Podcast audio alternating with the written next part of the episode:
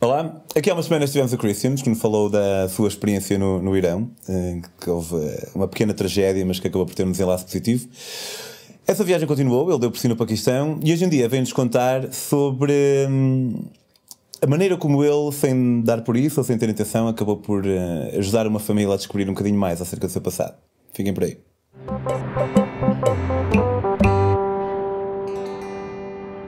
Olá, Christian. Olá, Bem-vindo uh, novamente.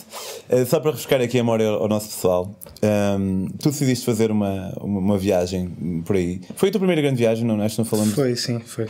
Mas antes disso já tinhas passado algum primeira tempo? Primeira e a, e a última, na verdade, porque desde aí nunca. Assim, tão, uma viagem tão grande acabei por não, não fazer mais. E já passaram 4, quase 5 anos. Faz parte dos teus objetivos? Ah, sim, sem dúvida.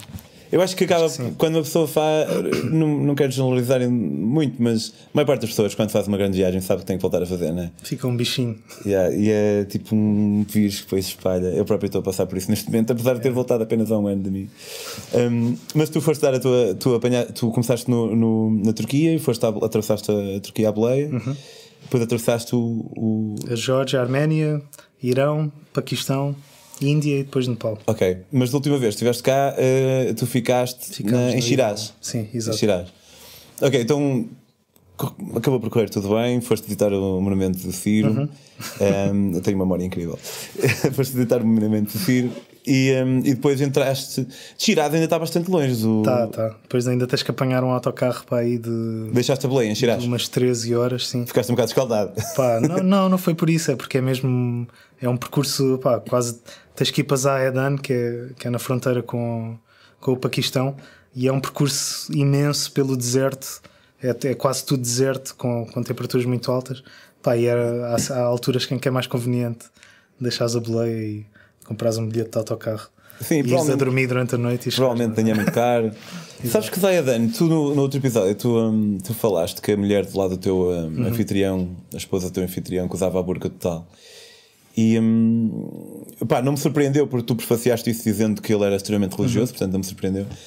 Mas eu próprio, quando estive no Irão, eu estava à espera de ver tipo uma data de burcas, mas não, só vi uma. Confesso também só lá estive 11 dias, foi como o visto me permitiu, porque eu cheguei atrasado. Só vi uma e foi em Zayadan, precisamente. Uhum. E, um, e também foi em Zayadan que eu cometi o erro de tentar falar com uma mulher na rua para lhe pedir direções. Eu sabia que não devia fazer isso, mas pá, estava um bocado. E tipo, o que é que este gajo está a fazer? Mas sim, chegaste a Zayadan e daí foste, entraste Sim, no. E depois atravessei a fronteira para, para Taftan, não é? A primeira. A primeira grande cidade é Queta. Sim, mas tens logo aquela. Logo é, é a, vila fronteiriça, que é Taftan, e pá, eu ia cheio de medo. O Marco já me tinha reconfortado a dizer que, que o Paquistão não era assim tão mau ou tão perigoso, mas eu ia cheio de medo porque sei que aquela zona de, do Baluchistão, pá, que tem talibã, mercenários, terroristas locais aquela frente de libertação do Baluchistão e aquilo é tudo até lá chegares é, é assustador, não é? Tipo, Sim, imaginares o, E as pessoas podem tranquilizar, tranquilizar-nos à vontade que há determinados sítios que têm um, uma carga tão hum. forte sobre eles que é preciso nós estarmos lá mesmo para perceber. É. Está-se bem, yeah. afinal. Eu Mas fui... foi tranquilo a passagem de fronteira? Sim, foi. Fui... Não te chularam lá grande no autocarro? Não fui de autocarro. Eles, não sei em que altura é que tu foste, mas houve uma altura em que eles começaram a proibir os turistas de irem de autocarro e o governo providencia uma escolta policial, pá, armados até aos dentes. Eu fiz isso, só que chularam-me uma grande nisso. Ah, foi? A mim não me cobraram nada. Nada não. sequer. Era tipo, diziam pá, podes-me pagar o jantar, assim, ao fim do dia, quando depois de já termos viajado um monte de tempo, era só a única coisa que pediam era se eu, se eu lhes pagava o jantar, mas tipo, não. Ok. Não, Opa, eu tive. Não tive que gastar, tipo, o meu, meu bilhete foi super inflacionado, tive que pagar o bilhete da polícia, também era super inflacionado. Ah, mas eles foram contigo de autocarro. Foram. Pois eu não, fui na, fui na, na parte de trás da pick-up da polícia durante aqueles 600 km até Coeta. Ah, e não pagaste nada, não. só um jantar? Nem sequer o transporte? Não, eu, nem gasolina, nem nada. Excelente. É então não, tinha, não tinhas parado naqueles checkpoints? Tinha, isso tinha. Dar o nome, aquelas listas. Com quatro pessoas que passaram lá Cadernos no, linhas. nos últimos dois meses. Já. tu chegaste a Coeta? Sim, e pronto, eu ia com um bocado de medo e, e, e, a minha ideia era pá, vou varrer o Paquistão tipo, em 10 dias e tentar sair o mais rápido possível. Depois acabei por ficar um mês e meio lá porque fiquei apaixonado. Tipo, adorei o país, ainda fui até ao. Não estava nos planos, fui até à, à fronteira com a China, no, no, naquela região do norte. Valunza. Em Hunza e, e, mais para cima. Cheguei à fronteira com a China, depois voltei para baixo outra vez. E, e depois fui, tive, tive em Islamabad duas vezes. E, e sempre a conhecer gente nova. E pá, os paquistaneses são inacreditáveis. E, e depois acabei por ir para, para Lahore para, para então já sair do, do Paquistão. Isto já estava quase no fim do, dos 90 dias do, do visto. E, do visto paquistanês? Sim. Mas tiveste um mês? Ou... Tive um mês e, e, quase, quase um mês e meio. Mas era, ah, mas os 90 dias era tipo o intervalo de tempo em que tu podias Sim, usar. Era, okay, tu, okay. Aquilo não é muito explícito, na verdade, porque o visto é uma coisa escrita à mão e tipo ninguém me sabia dizer se era 90 dias a partir do momento de emissão ou 90 dias depois de entrar no país. Pois. Pá, eu tentei-me valer disso, ainda tive que ir lá a uns, uns escritórios de imigração e não sei o quê mas tipo, acho que ninguém sabia, na verdade, também. Porque disseram-me, ah, pois, mas agora já cá estás, então está bem, pronto, é 90 dias. E eu pedi para me escreverem uma carta em, Islamabad no, no Immigration Office, tipo, pedi, pá, então escrevam-me lá isso e assinei um termo de responsabilidade, que é para se me pararem, porque eu depois ia atravessar a fronteira de, de Waka, que é, pá, é, é chato, não é? é? É aquela fronteira mais sensível, uma das mais sensíveis do mundo entre a Índia e o Paquistão Sim. e estava com medo. Imagina que chego lá e o visto já expirou e vou ter problemas de certeza. Né? E então pedi ao senhor para me escrever uma carta e, e correu tudo bem no final. E entretanto, quando depois, já estava para sair do, do, do, Paquistão, estava a começar o Ramadão quase. E, e comecei a contactar com, com pessoas no norte da Índia, em Amritsar, que era onde eu queria ir. Comecei a tentar entrar em contacto através do Couchsurfing a ver se havia alguém que, me pudesse receber. Ah, e apareceu um, um rapaz, um Sikh, um, que era estudante de medicina, se bem me lembro, e ele disse: Pá, eu, podes vir para a minha casa, a minha família vai, vai ficar contente, vem, vem cá. E, e perguntou-me: onde é que tu estás agora? E eu disse que estava em, no Paquistão, em Lahore. E ele ficou surpreendido e disse: Pá, isso era, foi eh, onde a minha família viveu antes da partição da Índia do Paquistão. Um, e o meu avô ficou aí e nós nunca mais o vimos. E podias ir, pediu-me ele, será que podias ir à aldeia do meu avô, que é aí perto de Lahore, ver, tipo, tentar descobrir onde é que era a casa dele e tirar fotos e perguntar às pessoas se lembram dele. De... Depois ele deu uma particularidade que o avô dele era, era tipo lutador de, de luta livre, wrestler. Uau. Lá, porque eles têm tipo uma tipo luta greco-romana, mas é uma coisa lá do, daquela região, mesmo no Irão também Lutador tem. de luta livre no Paquistão yeah. nos anos 40. Exato. Singh, pronto, que era. Era Sikh também. Era Sikh também. A partição foi 47, não foi por aí? Foi 47. Okay. Portanto, eles já não, não sabiam nada de, dessa parte da família desde 47, ou seja, o rapaz nunca tinha Isso conhecido não, o avô. Para quem não sabe, porque eu próprio também não sabia até, até lá estar, uh, o Paquistão, a Índia e o Bangladesh faziam parte do mesmo país. E depois uh, houve a partição entre o, o, Paquistão e o Paquistão do Oeste, que era o mesmo país, mas o Paquistão do Oeste era Bangladesh e a Índia ficou no meio. E depois finalmente o Bangladesh acabou por se tornar no seu próprio país. E há uma grande rivalidade, não é? Sim. E grandes, grandes stress. Foi, foi, foi complicado porque foi um bocado feito pronto, com pressa e houve uma acho que foi não sei se historicamente é a maior migração em massa que já, que já ocorreu alguma vez porque foram milhões de pessoas a, porque, porque depois os britânicos é que decidiram que para um lado vão os muçulmanos e para o outro, yeah. outro ficam os, os hindus e, e, então houve milhões de pessoas a movimentarem-se num espaço curto de tempo de um lado para o outro Pá, e com isso claro conflitos e, e muita confusão houve, houve massacres, houve. Foi, foi do, do, que eu ouvi, pelo menos quando estava a atravessar a Índia, foi um, um, momento complicado que é o que cria hoje aquela rivalidade ainda entre a Índia e o Paquistão, porque é, é história recente, né? tem menos de 50 anos, ou agora já tem 60, 60 e muitos, mas tipo, as pessoas ainda se lembram, uh, ainda há pessoas vivas que viveram sim, isso sim. e têm essa, esse ódio ainda vincado. Pronto, e então ele, eles, como não podem, os indianos não podem ir uh, ao Paquistão sem ser com um visto especial e vice-versa, eles nunca mais tinham ido à aldeia, que era só, tipo, na verdade não era assim tão longe da casa deles, mas não podiam atravessar a fronteira. E então pediram-me se eu podia ir lá. E, e eu estive a, a, investigar, falei com a pessoa com quem estava, uh, onde estava a dormir um, em Lahore, e ele disse que me ajudava a arranjar a maneira de eu chegar até a aldeia e telefonou lá um, um, tuk-tuk que ele conhecia, de confiança, e disse: pá, levas aqui o, o Christian a, até este sítio que ele quer ir lá e ver se encontra a família do, de, um, de um tipo na Índia. Pronto, e então houve um dia que lá fomos, já tinha começado o Ramadão. Ele disse-me: pá, não podes beber água em público, porque se te virem, tipo, vão, vão se chatear.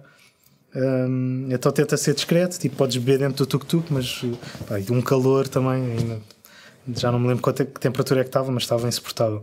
E então lá fomos com, com o senhor, que era, até era cristão, o, o condutor do tuk-tuk, então não se importava que eu, bebesse água. bebesse água nem comesse. E lá foi comigo, tipo, ainda demorámos para aí umas duas horas e tal a chegar lá, que ele era mesmo na fronteira.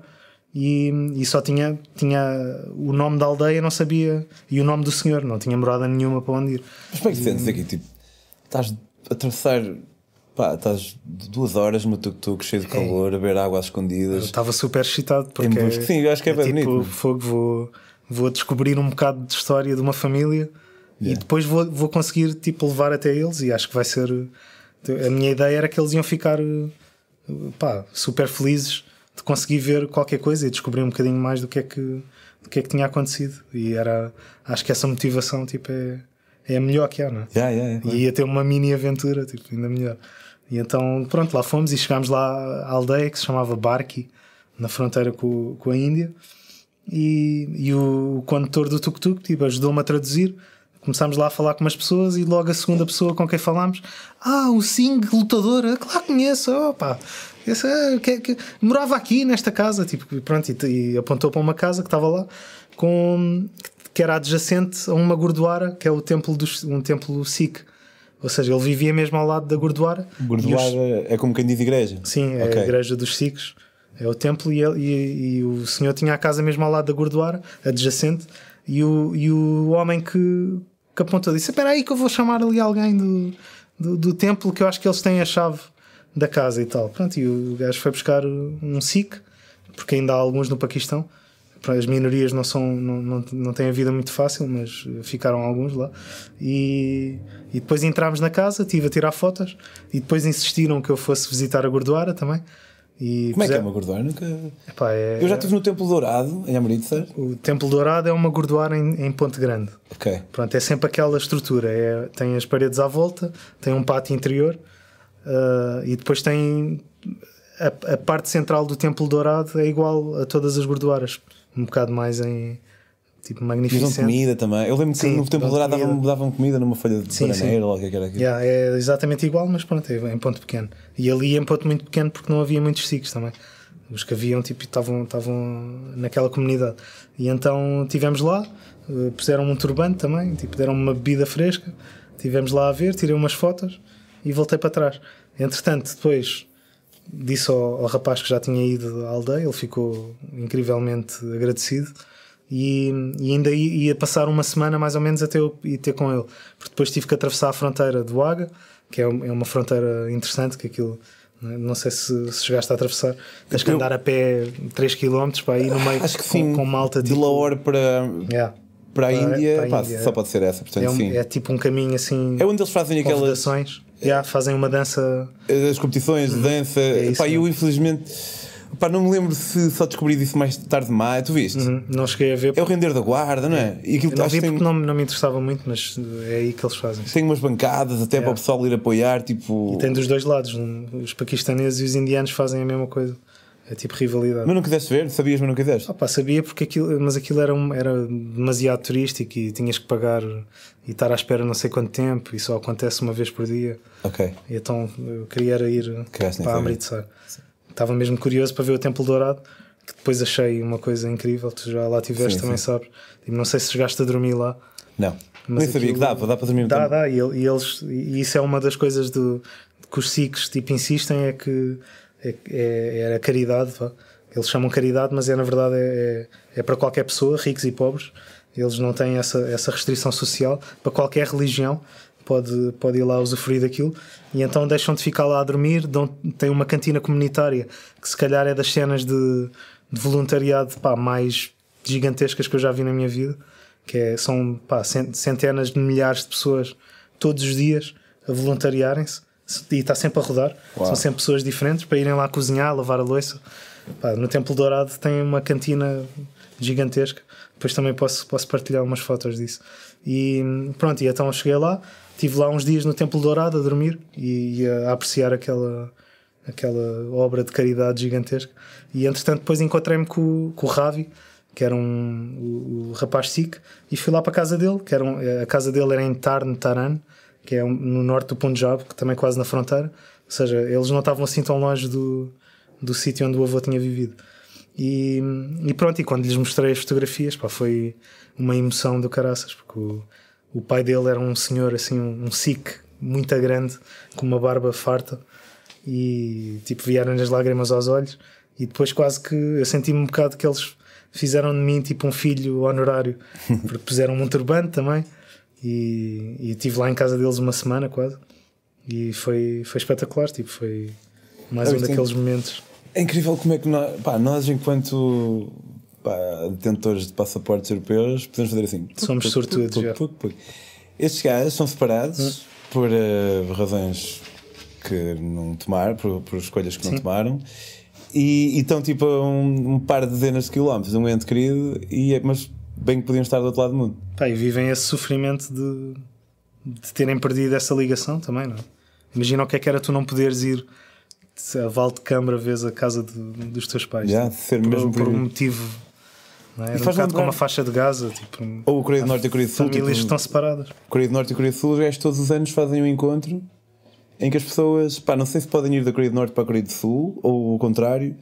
Opá, e tens irmãos que se veem passado tipo 70 anos ou graça, assim uma É cena. trágico isso. Que eles foi nos anos 50, acho eu, não foi? A partição de. Das Coreias, por acaso, não não faço ideia. Mas sim. Incrível, muito fixe, meu, olha, obrigado. Um, pá, e em casa, se quiserem. um, uh, há aqui uma, uma particularidade para conhecer as histórias do Christian, que não é tanto numa narrativa, mas em poemas, portanto, de certa forma, uh, por um lado é mais fixe, porque podem conhecer mais o sentimento e podem um, adquirir o livro dele em wanderingpoem.com. Uh, e, um, e quanto a nós, vemos para a semana. Se quiserem apoiar a Metamorfose, se quiserem continuar a ouvir histórias destas, podem apoiar, pá, pá, comecem 2 euros por mês, não é nada, 2 dólares. Eh, podem fazê-lo em patreon.com. Mas se não quiserem, somos amigos na mesma. E eh, vemos para a semana.